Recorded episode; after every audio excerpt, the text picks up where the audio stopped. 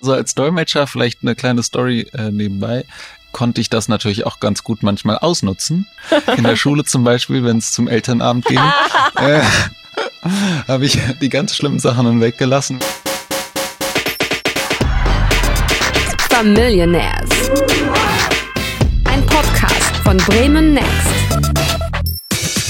Hallo und herzlich willkommen zu einer neuen Folge Familionaires. Hey. Vielleicht liegt ihr gerade im Bett, habt euer Handy neben euch liegen oder ihr sitzt im Auto und lasst euch gerade beschallen. Oder ihr sitzt in der Bahn und habt schon richtig Bock, euch Kopfhörer reinzuzimmern und nicht diese Gespräche aus der Bahn nur zu hören, sondern uns zuzuhören. So oder so, heute sind wir ehrlich gesagt besonders dankbar, dass so viele von euch unsere Podcast-Folgen hören können. Und das ist jetzt irgendwie kein Special Thanks to ARD Audiothek, Spotify und Co. Im Ernst, ich bin heute sogar richtig dankbar, dass ich höre, wenn meine Mama schreit, Karina, wenn ich die Spülmaschine nicht ausgeräumt habe oder vergessen habe, irgendein Butterbrot vor den Schulferien aus meinem Rucksack zu holen. Ah, richtig Ist eklig. passiert. Dafür habe ich auch schon oft Anschiss kassiert, ehrlich gesagt. Wir reden heute nämlich darüber, wie man von seinen Eltern angeschrien wird, wenn man Scheiße gebaut hat, wenn zu Hause aber gar nicht gesprochen wird und wie allgemein die Kommunikation funktioniert, wenn die eigenen Eltern gehörlos sind. Das erzählt uns heute nämlich unser Gast Stefan, der ist CODA und diese Abkürzung steht für Children of Deaf Adults. Hi, Stefan. Hi, freut mich hier zu sein. Schön, dass du da bist. Wir freuen uns sehr. Und ist Coda eigentlich auch so ein Label, unter dem du dich ansiehst? Hm, ähm, nee, ich habe den Begriff auch, glaube ich, erst zweimal überhaupt in meinem Leben gehört. Ah. Das kannte ich vorher noch gar nicht, ja. Das ist auf jeden Fall die erste Frage gewesen, die uns zu dem Thema so durch den Kopf gegangen ist, weil uns dieser Begriff eben häufig begegnet ähm, ist, auch so bei der Recherche zum Thema gehörlose Eltern. Und ehrlich gesagt muss ich ja sagen, im Alltag hat man ja nicht häufig Anknüpfungspunkte mit Menschen, die gehörlos sind. Also ehrlich gesagt hatte ich das selten bisher in meinem Leben. Einmal zum Beispiel, weil ich im Café gejobbt habe und da ein Mann reingekommen ist, mit dem ich auf einmal Kommunikationsschwierigkeiten hatte, weil ich dann erstmal checken musste, okay, er hört gar nicht, was ich sage. Und dann haben wir uns letztendlich geeinigt, auf Zettel zu schreiben, was er bei mir bestellen will und ich dann auch, was er bezahlen muss und so. Das hat dann ganz gut funktioniert. Und ich habe tatsächlich eine Bekannte, deren Eltern ähm, gehörlos sind. Und die Mutter dieser Bekannten musste ich für eine Hochzeit frisieren. Und da habe ich auch festgestellt, gerade wenn man jemandem, ist ja auch ein bisschen intim, dann so die Haare macht, ähm, es ist ja auch wichtig, zwischendurch mal zu kommunizieren und zu reden. Und da war ich auf jeden Fall sehr dankbar, dass ähm, diese Bekannte als Dolmetscherin so funktioniert hat. Mhm. Ja, ich habe auch tatsächlich, also leider auch irgendwie nicht so viel Kontakt mit gehörlosen Menschen. Wir hatten bei uns früher, da wo ich herkomme, in dem Ort im Supermarkt, eine Verkäuferin, die nicht gehört hat, aber die hat auch einfach immer so, gestrahlt und äh, das, sie hat einem irgendwie trotzdem immer erklärt, in welchem Regal die Dosentomaten stehen. Also irgendwie funktioniert es trotzdem. Deine Eltern sind ja gehörlos. Was genau heißt das? Das heißt, dass die nichts hören können. Die können aber sprechen. Früher hat man oft taubstumm gesagt, also taub und stumm, aber taub ist eher als Beleidigung äh, angesehen worden äh, später. Und ja, taubstumm gibt es, glaube ich, auch, dass Menschen dann nicht sprechen, aber in dem Fall bei meinen Eltern ähm, und bei allen gehörlosen Menschen ist das eben nur so, dass sie nichts hören können, aber trotzdem sprechen. Oft versteht man die Leute, glaube ich, aber auch nicht so richtig gut als Außenstehender, sage ich mal, weil viele Gehörlose dann eher, so sagen wir mal, Laute von sich geben, aber nicht unbedingt so sehr gut verständliche Buchstaben, klar voneinander trennbare Buchstaben. Genau. Aber je nachdem, wie die Gehörlosen das gelernt haben. Ja, ich glaube, da gibt's eben auch ganz enorme Unterschiede. Es kommt ja auch darauf an, ob du vielleicht schon dein ganzes Leben gehörlos warst oder ob das durch eine Krankheit oder sowas passiert ist. Da habe ich auch mal einen Mann tatsächlich getroffen. Ähm, und ich habe auch gehört, dass taubstumm tatsächlich auch teilweise eher abwertend verstanden wird, weil auch dieser Begriff stumm ja gar nicht so richtig stimmt, weil diese Menschen ja nicht verstummen, sondern ja auch kommunizieren, nur eben anders als mit klassischer Sprache, wie wir das jetzt machen, zum Beispiel durch Gebärdensprache eben. Genau. Und weil wir dich ein bisschen besser kennenlernen wollen, starten wir mit unserer Schnellfragerunde. Das nennen wir auch unser Familienalbum. Wir stellen dir fünf kurze Fragen und die musst du einfach schnell und knackig beantworten, okay? Mhm. Okay. Welcher Sinn ist für dich der wichtigste? Sehen. Warum? Dann kann ich zumindest Auto fahren und äh, so die Dinge machen, die meine äh, Eltern halt auch machen können, ohne zu hören. Wobei ich glaube auch, dass ja, Leben ohne Musik äh, stelle ich mir schon sehr schwierig vor. Ja, fühle ich sehr. Harte Entscheidung. Beschreib dich doch mal in drei Adjektiven. Puh. Ich glaube herzlich, also freundlich, ähm, vielleicht auch musikalisch, ja. ähm, ich glaube, fleißig ist auch ein gutes Wort, was mich ganz gut beschreibt. Was ist deine Lieblingsgebärde? Also kannst du die mal beschreiben? Hm. Ich glaube, lieb ist eigentlich so ganz nett. Lieb ist, wenn man mit den, mit, den, mit der Handaußenfläche, aber mit den Fingern an seiner Wange von oben nach unten runter geht. Ich glaube, das ist ganz nett. Das ist einfach schön. Es fühlt sich auch schön an. Ich mache es gerade auch. Ja. ja, genau. Tatsache, die merken wir uns auf jeden Fall schon mal. Nächste Frage. Welchen Film könntest du immer wieder gucken? Oh, in Bezug auf das Thema äh, Jenseits der Stille ist ein wirklich wunderschöner Film. Was war das Geräusch deiner Kindheit? Boah. Das ist echt schwer zu beantworten. Vielleicht äh, die Benjamin Blümchen-Kassette, die wahrscheinlich rauf und runter lief, weil wir nicht so viele hatten. Oh, das fühle ich auf jeden Fall auch. Benjamin Blümchen und ähm, wie er Weihnachtskekse backt, das lief bei uns auf jeden Fall immer richtig lange rauf und runter. Dankeschön schon mal, dass du dich unserer Schnellfragerunde gestellt hast. Ich würde gerne anschließen und fragen, was würdest du eigentlich sagen, ist deine Muttersprache? Ist das Gebärdensprache oder ist das Deutsch? Ich sage eigentlich immer beides. Äh, steht, glaube ich, so auch in meinem CV, wenn ich mich irgendwo bewerben würde. Was hast du denn zuerst gelernt? Das ist eigentlich auch schwer zu sagen. Ich würde fast sagen, sogar Gebärdensprache, weil das natürlich das ist, was meine Eltern auch die ganze Zeit gesprochen haben, weil es sich, was ich auch eher gesehen habe. Ja. Und ich glaube, es ist tatsächlich für Kinder auch einfacher, durch also Gestiken und Mimiken sich ähm, dann eben auszutauschen gerade wenn man sehr klein ist, ist das ja oft einfacher, als Wörter zu formen und auch sehr viel direkter so zu sprechen, habe ich das Gefühl. Ich kenne das auch aus vielen Kindergärten irgendwie, dass Kinder teilweise auch mit Gebärden mittlerweile lernen und aufwachsen, weil die so schneller auch kommunizieren können, zum Beispiel mit der Kindergärtnerin. Hast du ähm, ältere Geschwister oder hast du überhaupt Geschwister? Ich habe eine jüngere Schwester und einen Halbbruder, väterlicherseits. Weil es ist auch immer so äh, spannend, wenn man zum Beispiel schon ältere Geschwister hat, die das ja auch schon sprechen. Dann warst du ja wahrscheinlich auch eher der mit deiner kleinen Schwester, mhm. dann auch genau. irgendwie mit Gebärden direkt gesprochen hat, als sie geboren worden ist, wahrscheinlich, oder? Äh, ich glaube, ich habe mit ihr direkt ganz normal gesprochen. Und ah. mein Bruder, äh, der ist der ist schon so viel älter als ich, dass der dann schon ausgezogen ist, als ich überhaupt so richtig anfangen konnte, überhaupt äh, mich an meine Kindheit zurückzuerinnern. Also als ich ein, zwei Jahre alt war, war der schon raus aus dem Haus. Wie war das denn? Wann hast du für dich realisiert, weil du gesagt hast, es ist ganz normal für mich, dass ich mit Deutsch und Gebärdensprache aufgewachsen bin. Mhm. Wann hast du wirklich gemerkt, dass deine Eltern gehörlos sind? Also hast du dich irgendwann angefangen zu wundern, warum zum Beispiel andere mit ihren Eltern anders kommunizieren als du? Ich glaube, da kann ich nicht so richtig ein Datum festmachen. Das gehört halt immer so dazu. Ne? Die haben halt so geredet und mit hörenden Menschen habe ich halt mit Sprache geredet. Äh, also es ich, ist eigentlich so ein bisschen wie zweisprachig aufwachsen und es ist ganz normal, dass man sich mit dem Menschen so und mit dem anderen Menschen so unterhält. Ja, genau. Manche, manche machen das mit den zweisprachigen Aufwachsen dann ja vielleicht so, dass mit dem Papa nur Englisch gesprochen wird und mit der Mama dann Deutsch oder sowas. Und ich, ich bin ja auch zweisprachig aufgewachsen und wenn ich jetzt so zurückdenke, ist das bei mir ja eigentlich auch so. Und man denkt auch gar nicht drüber nach, dass die anderen eine andere Sprache sprechen, sondern das ist einfach so, wenn man spricht mit seinen Eltern Russisch und dann ist wer anders und dann spricht man automatisch auf Deutsch und man überlegt das gar nicht. Und ich, wahrscheinlich ist es bei Gebärden auch einfach genauso. Man überlegt gar nicht, sondern man sieht eine andere Person und wenn die nicht irgendwie direkt mit Gebärden auf einen zukommt, dann redet man halt Deutsch mit der wahrscheinlich, ne? ja, genau. Ich frage mich halt, wie sah euer Alltag denn früher aus? Weil bei uns zu Hause hat es geklingelt, dann kam die Post, der Wecker hat morgens geklingelt, es gab einen Timer am Ofen, wenn Kekse fertig waren. Keine Ahnung. Das war ja bei euch wahrscheinlich alles ein bisschen anders. Ja, zum einen viel leiser äh, und es gibt da so ähm, Dinger, die man in die Steckdosen steckt. Ich weiß gar nicht, wie die heißen, Blitzlampen oder wie auch immer. Die blitzen dann auf, wenn eine Klingel, wenn es an der Tür klingelt, wenn ähm, das Babyphone irgendwie anging oder sowas, dann blitzte das eben in, in allen Räumen gleichzeitig, da wo eben so ein Gerät in der Steckdose hing.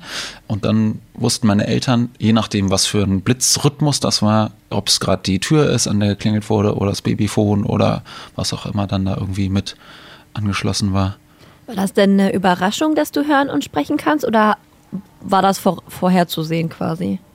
Für meine Eltern meinst du? Mhm habe ich die gar nicht gefragt. Aber ich glaube, für die war das, war, war einfach so, sagen wir mal. Aber die, also ja. es, hätte, es hätte beides wahrscheinlich passieren können, oder?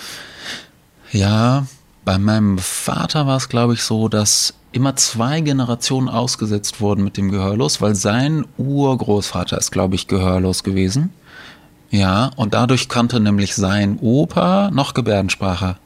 Ach Wahnsinn, Ah. dass sich das über Generationen quasi immer wieder so verändert hat. Finde ich total spannend tatsächlich. Ich muss zum Beispiel immer, wenn ich so eine, es ist auch egal, wie alt ich bin, wenn ich zum Beispiel eine längere Strecke Auto fahre und wenn ich dann ankomme, ich muss immer meine Eltern anrufen. Wie läuft das bei dir mit dem Telefonieren ab? Also jetzt ist es wahrscheinlich easy per FaceTime oder so. Also wahrscheinlich musst du jetzt deine Eltern nicht mehr anrufen, wenn du irgendwo ankommst, aber so vom Prinzip. Wie war das denn früher so vor Handys, vor Internet? Ähm, also vor Handys ist natürlich echt eine krasse Sache. Aber gut, Handys gibt's ja schon, sei, sch- schon sehr lange. Ne? Also dann war es einfach irgendwann SMS natürlich äh, mal kurz schreiben. Vorher war es, glaube ich, tja, also wenn, dann war das wahrscheinlich eher E-Reisen zu unseren Großeltern nach Aachen. Äh, und wir sind in der Nähe von Hildesheim, äh, in der Nähe von Hannover, in Hildesheim groß geworden. Äh, dann war es einfach ein Fax schreiben, weil meine Großeltern auch ein Faxgerät hatten. Ah ja, krass, stimmt, kann man natürlich auch machen. Ich glaube, es gab aber auch schon relativ früh, bevor es jetzt so Handys gab, so Telefone mit Bildschirm, die aber auch wirklich irgendwie groß und sperrig waren für genau diese Fälle. Ja. Aber es ist wahrscheinlich nicht so ein Alltagsgerät, was jeder unbedingt zu Hause hat. Wahrscheinlich auch voll teuer damals gewesen, kann ich mir vorstellen. Ja, voll. Ähm, ich war mal bei so einer Vorstellung dabei, wie das dann im Gehörlosen Clubheim, da wo sich also dann alle Gehörlosen da versammelt haben, dann mal vorgestellt wurde. Und das war halt echt zu teuer und zu klobig und so weiter. Dann ja, hat sich das nicht gelohnt. Die Gehörlosen untereinander haben oft eben gefaxt oder auch mit dem Schreibtelefon geschrieben. Das war dann so wie so eine Tastatur, kann man sich vorstellen. Und da wurde dann der normale Hörer äh, da so oben reingesteckt, dass ähm, die Hörerseite in einem so einem Gummiding drin war und die Sprecherseite äh, von so einem klassischen Telefon. Und dann kam dann nur so, so Pieptöne wurden hin und her geschickt, wie so Morse oder keine Ahnung.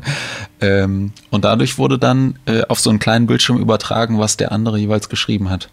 Ah, das ist auch nicht schlecht tatsächlich. Du hast gerade gesprochen vom Gehörlosenclub. Das heißt, gab es da auch so eine Art Community, in der deine Familie viel unterwegs war? Ich weiß, in Deutschland gibt es eigentlich nicht so wenig gehörlose Menschen. Also ich glaube 80.000, die wirklich ungefähr als gehörlos gelistet sind. Und dann gibt es natürlich auch noch Menschen, die einfach sehr stark schwerhörig sind und auch ja schon dann zum Teil Gebärden oder dazugerechnet werden. Genau. Meine Eltern waren immer im gehörlosen äh, Sportverein oder gehörlosen Kirchenverein und so weiter.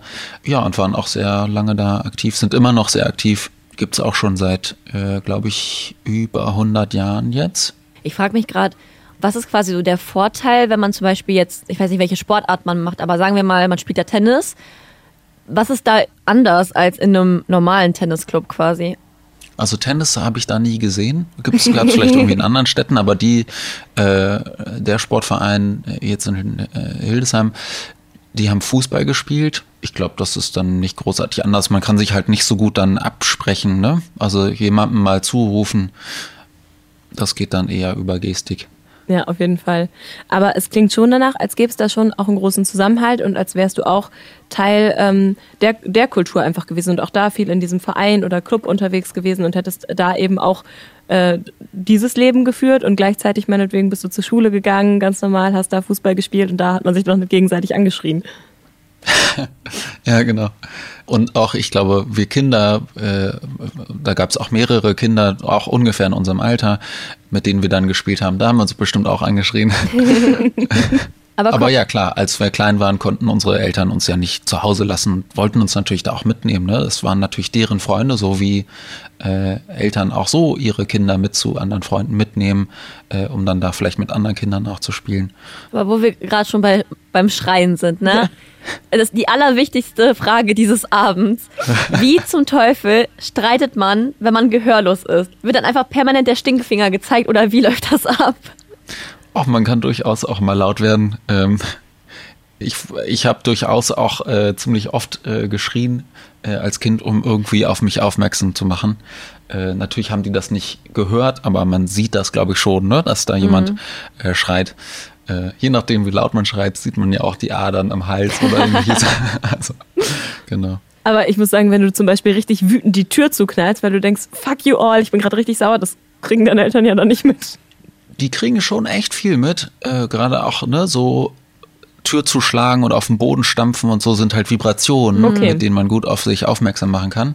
Äh, dann haben die das durchaus auch mitgekriegt. Nur wenn es jetzt im, nächst, im, im nächsten Geschoss ist oder so vom Haus, dann natürlich nicht. Aber umgekehrt jetzt dann die Frage, wenn du dich nachts mal nach Hause geschlichen hast und du warst im Club feiern oder so, dann hat dich ja wahrscheinlich keiner so schnell entdeckt, wenn du leise die Tür so rangezogen hast, oder? ja, ganz genau.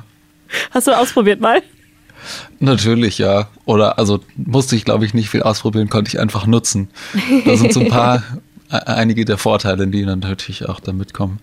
Aber deine, wie gesagt, wenn deine Eltern, die können ja quasi reden, nur halt nicht unbedingt so 100% wie wir. Aber das heißt, schreien haben die schon auch wahrscheinlich hinbekommen, oder? Ja, ja, klar. Also die können auch äh, ganz normal, wie wir alle, ne, schreien oder leise sprechen äh, oder gut flüstern ist nochmal was anderes. Das muss man, glaube ich, nochmal irgendwie eher hören, dass man das steuern kann. Aber natürlich können die auch ganz leise sprechen. Äh, und auch oft einmal, wenn wir mit denen unterwegs sind, im Café oder irgendwo, signalisieren wir zum Beispiel äh, ein bisschen leiser sprechen oder ein bisschen lauter sprechen, wie so ein äh, Volume-Knopf äh, am Hals quasi, ne? Bisschen lauter, bisschen leiser oder mit der Hand hoch, runter, äh, dass die wissen, ah, äh, ich- jetzt ist es gerade irgendwie eine leise Umgebung, dann muss ich ein bisschen leiser sprechen, weil das können sie halt nicht kontrollieren, ne? Hast du recht. Oder nicht, nicht hören. Du hast ja vorhin auch angedeutet, dass es eigentlich dadurch eher vielleicht ein bisschen ruhiger bei euch zu Hause war. Ich habe mich aber genau das Gegenteil gefragt.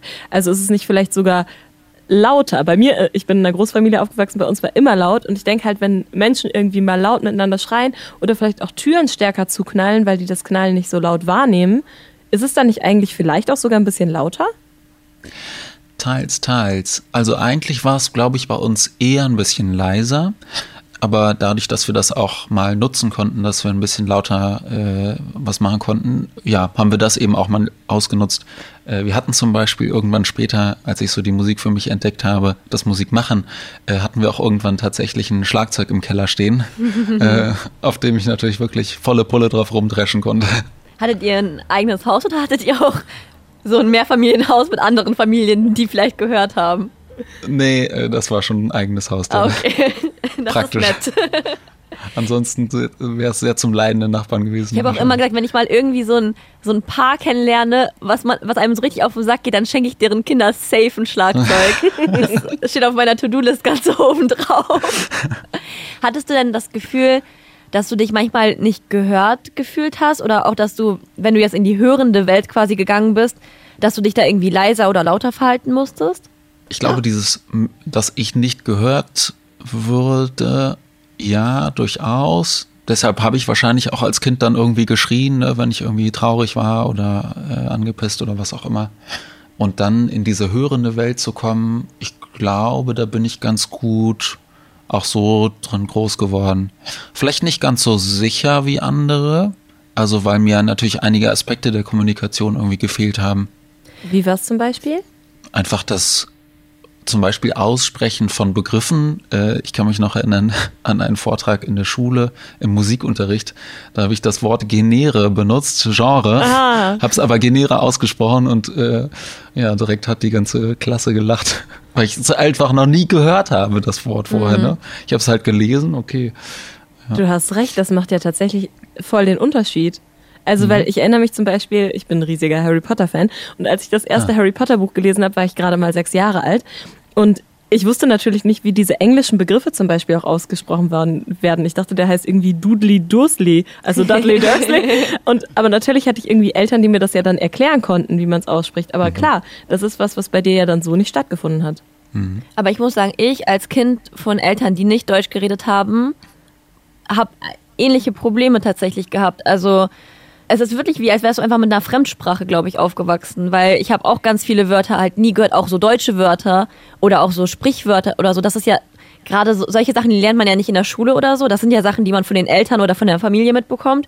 Und das hatte ich zum Beispiel alles nicht. Also wenn, dann habe ich mir das irgendwo mal so aufgeschnappt oder so, aber so von zu Hause kannte ich auch ganz, ganz, ganz viele Sachen nicht. Und da habe ich auch, glaube ich, auch einige Lacher in der Schule für kassiert tatsächlich. Und auch heute sind Sprichwörter auf jeden Fall nicht nicht, mein Ding, ja. Ich vertausche immer alles. Alles ist unter Dach und, und Nadel und so, aber eine andere Geschichte. Aber ich finde es auch ähm, so krass, wo du auch, also wenn wir drüber reden, dass man irgendwie dann irgendwie leiser redet in der hörenden Welt oder so. Ich finde eh Sprache und wie man redet, das, das macht voll viel aus auf so auch, wie man auf jemanden wirkt. Weil zum Beispiel ich bin jemand, ich rede meistens sehr laut. Und mir wird auch immer gesagt, Karina schrei nicht. Karina schrei nicht. Und ich rede immer sehr laut, aber zum Beispiel ich bin sehr klein und Leute denken immer, ich bin größer, als ich eigentlich bin. Und ich glaube, das liegt daran, dass ich immer so laut rede. Dadurch wirk wirke ich groß, weil ich glaube, wenn man zum Beispiel leise redet, dann wirkt man ja eher auch wie so eine man hat ja auch eine andere Körperhaltung, wenn man leise redet oder wenn man laut redet, dann geht ja auch die Brust mehr raus und dann wirkt man größer. Das macht voll viel aus an so einem ganzen Erscheinungsbild tatsächlich. Kleiner Napoleon-Komplex. Immer erstmal rumschreien, wenn besonders klein ist. Das stimmt. Aber ähm, es gibt ja auch diesen, so mal zum Thema Gebärdensprache. Es gibt ja den Mythos, dass diese Merkel-Raute das Gebärdenzeichen für Vagina ist. Kannst du einmal erstmal klarstellen, ob das jetzt wahr ist oder nicht? Das habe ich mich schon immer mal gefragt. Ähm, kann ich leider nicht klarstellen. Ich weiß es nicht ganz genau, aber ich vermute mal nein. aber es ist ein Gerücht, was sich scheinbar hartnäckig hält. Ja. Ich habe tatsächlich mal gelernt, vielleicht Stefan, du kannst mich jetzt korrigieren, ob es richtig oder falsch ist, dass dieses ähm, in der Gebärdensprache für Merkel zum Beispiel ein Begriff ist, wenn man so die Mundwinkel runterzieht und so einen Bogen zieht. Das habe ich tatsächlich von einer äh, meiner alten Deutschlehrerin gelernt. Die hatte nämlich eine Nichte, die äh, eben nicht gesprochen hat. Und die hat mir erzählt, dass Ach so, das heißt Merkel? Genau, das ist Angela Merkel, wenn du deine Mundwinkel runterziehst und machst so einen Bogen mit der ah. Hand so. Oh. Passiert es denn trotzdem öfters, dass irgendwie falsche Zeichen, also wenn man jetzt Gebär, auf Gebärden mit jemandem spricht, dass man irgendwie aus Versehen ein falsches Zeichen benutzt, weil man irgendwie aus Versehen den Finger gerade falsch gehalten hat und dadurch irgendwie Missverständnisse passieren und man auf einmal den anderen äh, voll beleidigt damit oder sowas? Also ich glaube, voll beleidigen nicht unbedingt, weil ganz viel sieht man natürlich äh, auch in der Mimik. Äh, aber eigentlich äh, passen eure beiden Fragen sehr gut zusammen, weil es bei den Gehörlosen auch Dialekte gibt.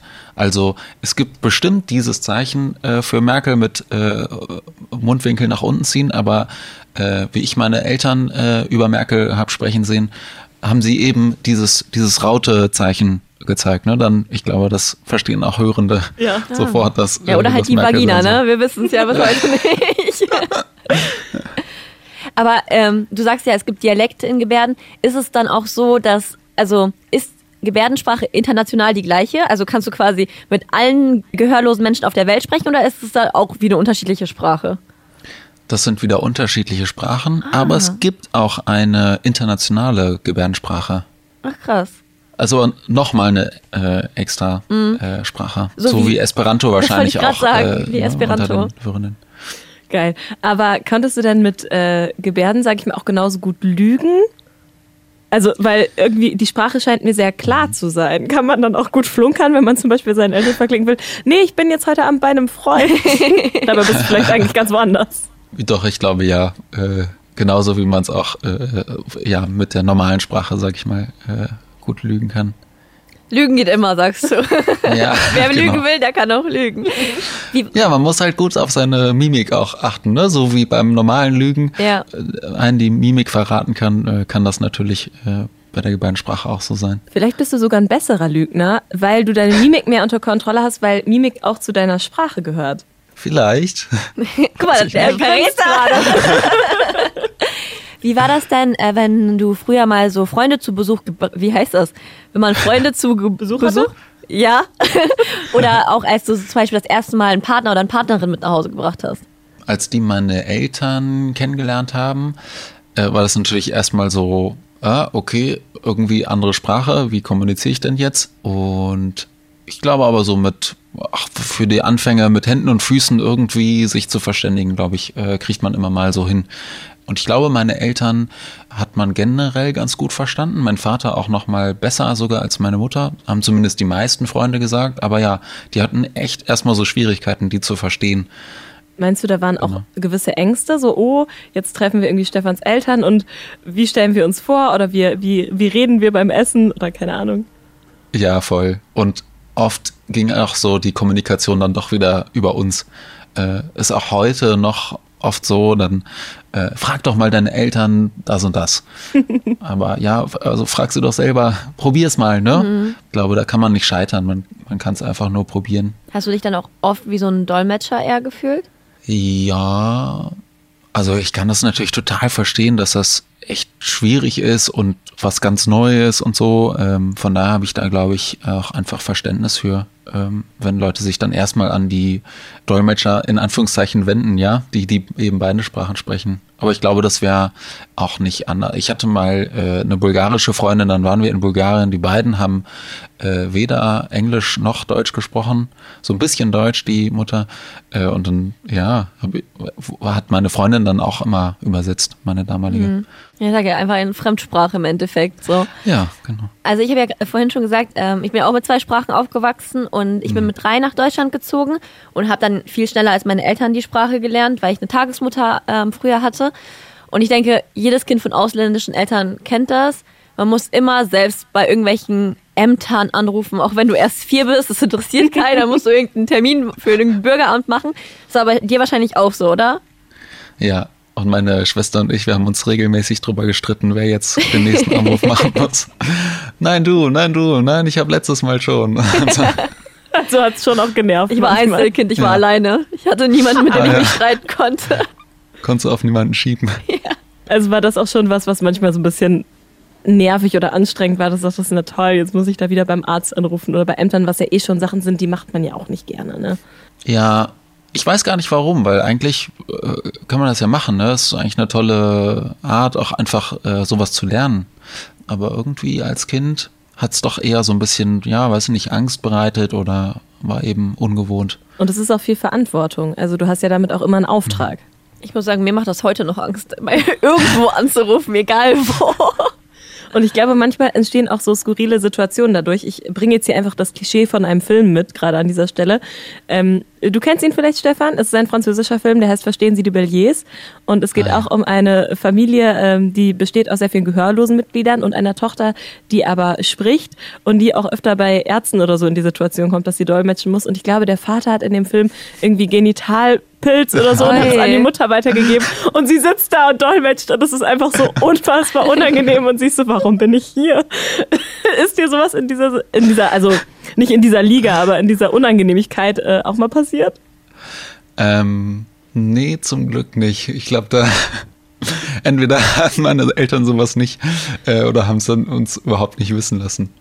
Aber so als Dolmetscher vielleicht eine kleine Story äh, nebenbei konnte ich das natürlich auch ganz gut manchmal ausnutzen. Äh, in der Schule zum Beispiel, wenn es zum Elternabend ging, äh, habe ich die ganz schlimmen Sachen dann weggelassen, wenn ich mal äh, nicht so gut aufgepasst habe oder ähnliches. Genau. Äh, nee, ich habe eine 2 in Mathe, Mama. Ist alles in Ordnung. Und dann auf dem Zeugnis sagt sie dann auch so, ich bin aber auch nicht blind, Kollege. So.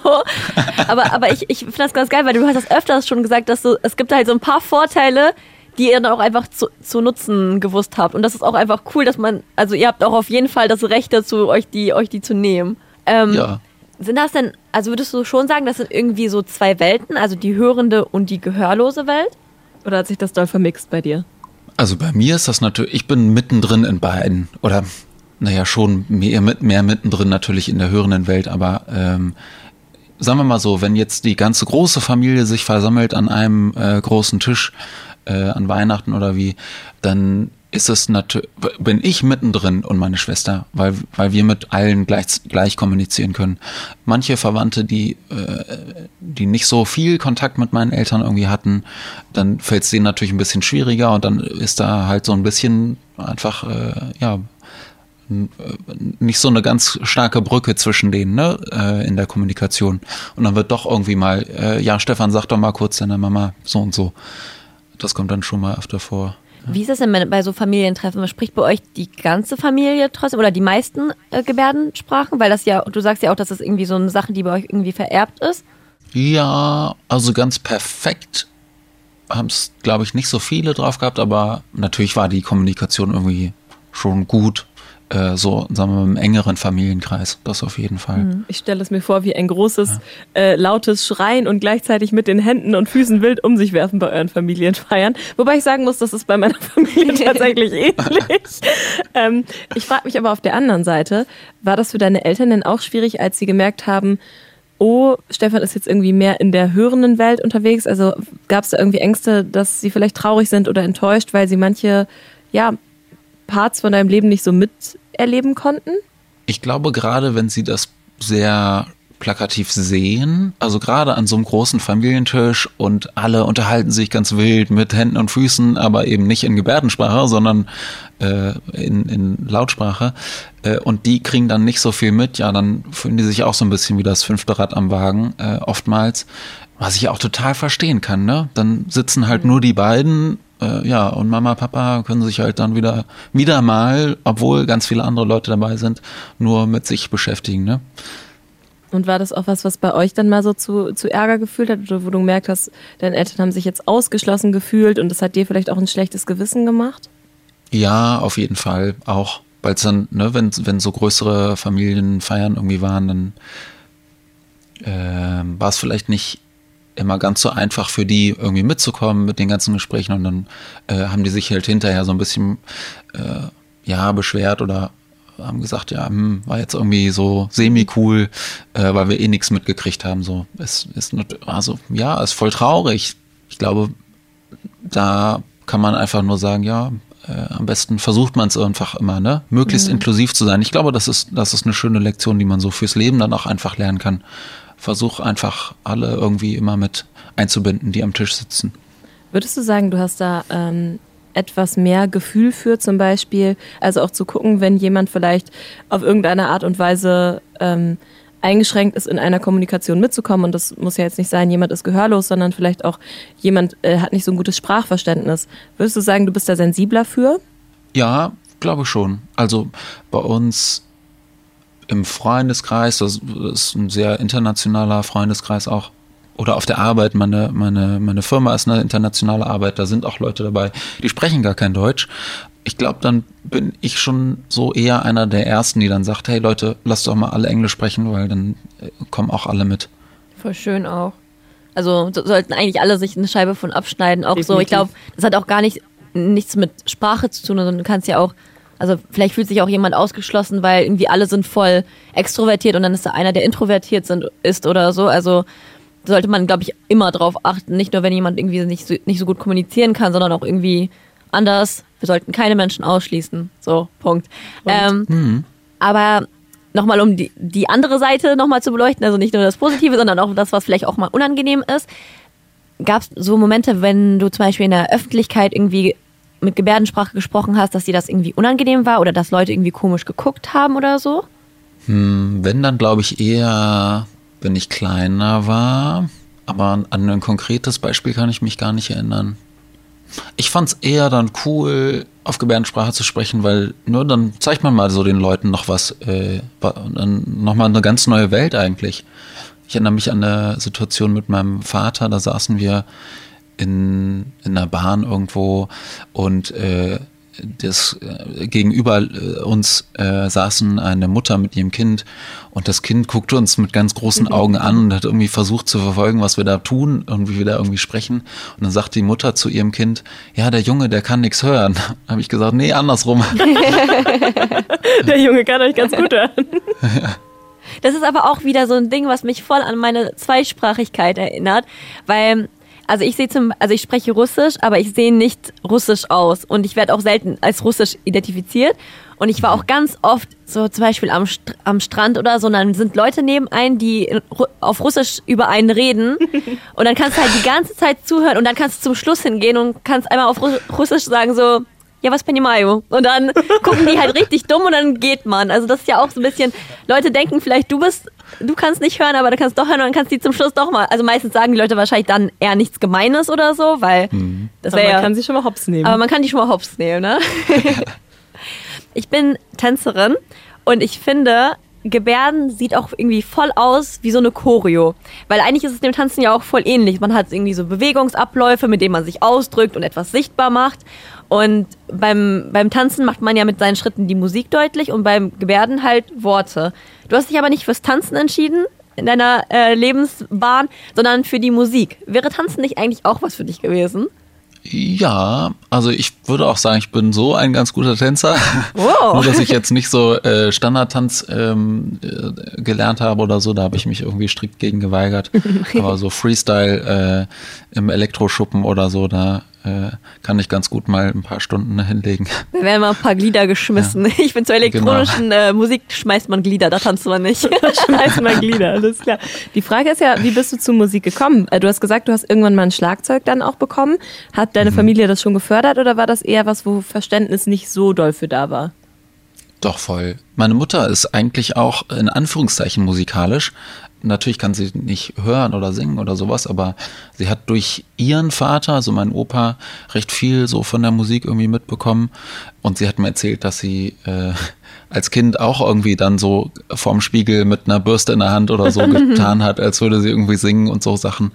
Und in der gehörlosen Welt gibt's ja wirklich viele schöne Schauspieldinge, äh, auch Pantomime und so bei uns im, im Haus hängt, seitdem ich denken kann, ein, äh, ein Poster von einer Pantomime. Pantomime Yomi heißt die.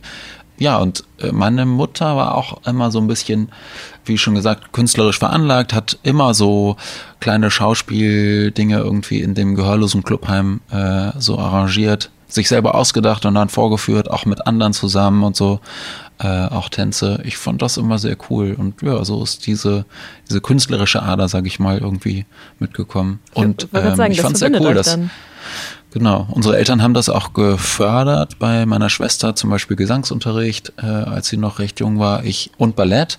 Ich durfte dann Gitarre lernen. Mega cool. Es gibt in der ARD auch eine Folge von der Sendung mit der Maus, wo erklärt wird, wie man Musik hören kann, wenn man nicht hören kann. Und so, wenn jemand erklären kann, dann, dann die Maus. Auf jeden Fall. Und ähm, ich habe mir die Folge angehört und ähm, was da auch voll die coole Story war, da war so ein Mädchen, die erzählt hat, dass sie mal in, auf einer Party war und da neben einem gehörlosen Typen getanzt hat. Und der hat Macarena getanzt. Und dann habe ich erst verstanden, so Macarena ist auch so, du tanzt den Tanz und du siehst so den Tanz, aber du hörst die Musik. Also manchmal ist so eine, so auch so eine Choreo so markant, dass du eigentlich gar nicht mhm. so den Song hören musst.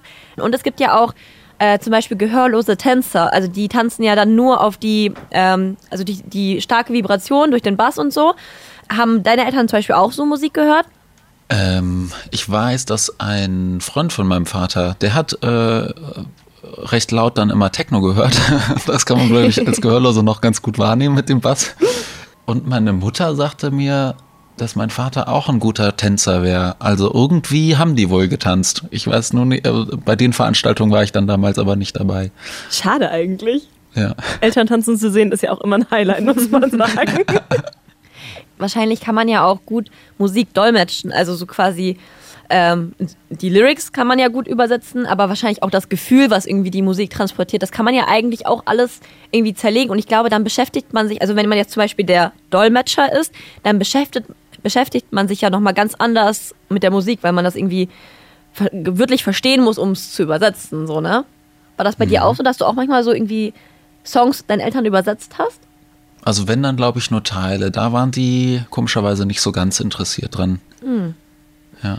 Was ist dir denn selber bei Musik wichtig? Ist das eher so mehr Bass und Beat oder sind es dann die, die Lyrics und das, was irgendwie inhaltlich rüberkommen muss? Ich glaube sogar eher so das Storytelling, also irgendwie was, was inhaltlich rüberkommen soll, ja. Weil das für dich auch so eine Art ist, dann zu kommunizieren, die Musik? Ja, könnte man so sagen, genau. Okay, okay. Fällt es dir denn leichter zum Beispiel sowas wie Gefühle oder Probleme dann quasi in die Musik zu verpacken? Oder ist es auch im echten Leben was, was man was du gut kannst? Ich glaube, das musste ich erst lernen. Und ich glaube, das hängt sogar auch mit diesem, äh, mit dem Aufwachsen im gehörlosen äh, Elternhaus zusammen, dass ich, weil die Kommunikation ein bisschen eingeschränkter natürlich ist, äh, also auch die Kommunikation zu sich selbst, also sich selbst mal reflektieren und so, ähm, habe ich erst so richtig für mich entdeckt und mehr und mehr für mich gelernt, äh, als ich dann im Studium war, also ausgezogen bin von zu Hause da habe ich so richtig angefangen, mich mal selber zu reflektieren und dann auch viel durch Aufschreiben und ja, vielleicht kam das dann auch dadurch, dass ich das gerne irgendwie verpacken möchte, noch mit Musik. Text und Musik passt ja auch schön zusammen. Das stimmt, absolut. In deinem Musikvideo auf YouTube hast du ja zum Beispiel auch ein, den Text als so Bilderbuch-Story visualisiert. Das hat ja wahrscheinlich auch so einen inklusiven Gedanken. Oder ist dir das wichtig, dass wirklich alle deine Musik verstehen können? Ja, ich fand es irgendwie schön, da meine Eltern sozusagen auch mit auf diese Reise mitzunehmen. Oder eben, ja, wer auch immer das dann äh, sieht. Ja. Und es war aber auch ein bisschen einfach ein, äh, ein kleiner Trick, um ein bisschen Zeit zu schinden. Weil Inwiefern? ich dieses Video selber gemalt habe und da musste ich irgendwie 1600 Bilder für malen. Ach krass. Äh, ja.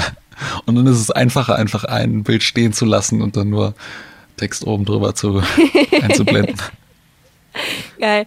Und ähm, zum Thema, also, dass es für dich auch einfacher ist, so das mit deinen Eltern zu teilen. Ich frage mich halt auch, meine Eltern waren zum Beispiel auch ganz oft bei meinen Tanzauftritten oder ich habe oder auf Meisterschaften oder ich habe den ähm, Videos gezeigt oder so. Und das ist ja auch schön, irgendwie so seine Leidenschaft mit seinen Eltern zu teilen.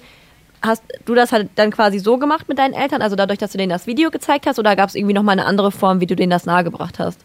Ich glaube, die waren nicht so viel auf irgendwelchen Auftritten, wenn ich früher mit der Band äh, unterwegs war, dabei. Aber sie haben es wirklich richtig toll gefördert. Also die haben uns dann echt äh, jede Woche da zum Bandraum hingefahren und uns da äh, danach wieder abgeholt und so. Das war schon echt wirklich super supportive, ne? Aber die konnten halt da nicht so viel von mitkriegen und dann ist es natürlich irgendwie verständlicherweise auch so ein bisschen, ja, ich weiß nicht, ob langweilig, aber ja, Vielleicht, nicht so super interessant.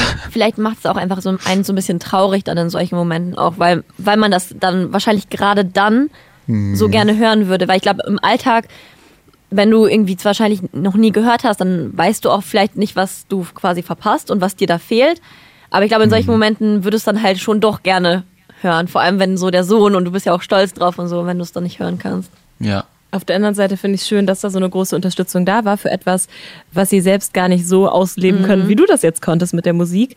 Aber dass ihnen also dass sie sofort erkannt haben, dass dir das wichtig ist und dass das was Großes in deinem Leben sein muss, ist ja eine total schöne Sache. Wenn du manchmal so auf die Welt guckst, wir haben ja schon festgestellt, so inklusiver Gedanke ist dir wichtig. Bist du manchmal mhm. sauer, dass der Alltag für gehörlose Menschen immer noch nicht so komplett barrierefrei ist oder da immer noch so Ausschlüsse bestehen? Also vielleicht nicht unbedingt sauer, aber ich finde es manchmal schwer verständlicher, dass äh, das nicht einfach äh, alles, was irgendwie, keine Ahnung, im Fernsehen läuft oder so, automatisch Untertitel hat. Das ist zum Beispiel ein Thema. Ich denke da ehrlich gesagt ja. auch immer sehr schnell an Medienangebote, mhm. ähm, ja, weil ich auch oft feststelle, ich meine, ich arbeite im Radio, ich mache, ich mache Medien für Menschen, die mir zuhören. Das ist natürlich mhm. absolut ja das komplette Gegenteil gerade. Und da ist mir aber auch schon oft aufgefallen, äh, dass es da einfach Angebote gibt, auch bei uns jetzt hier im öffentlich-rechtlichen Rundfunk, die dann einfach Menschen, die gehörlos sind, nicht nutzen können.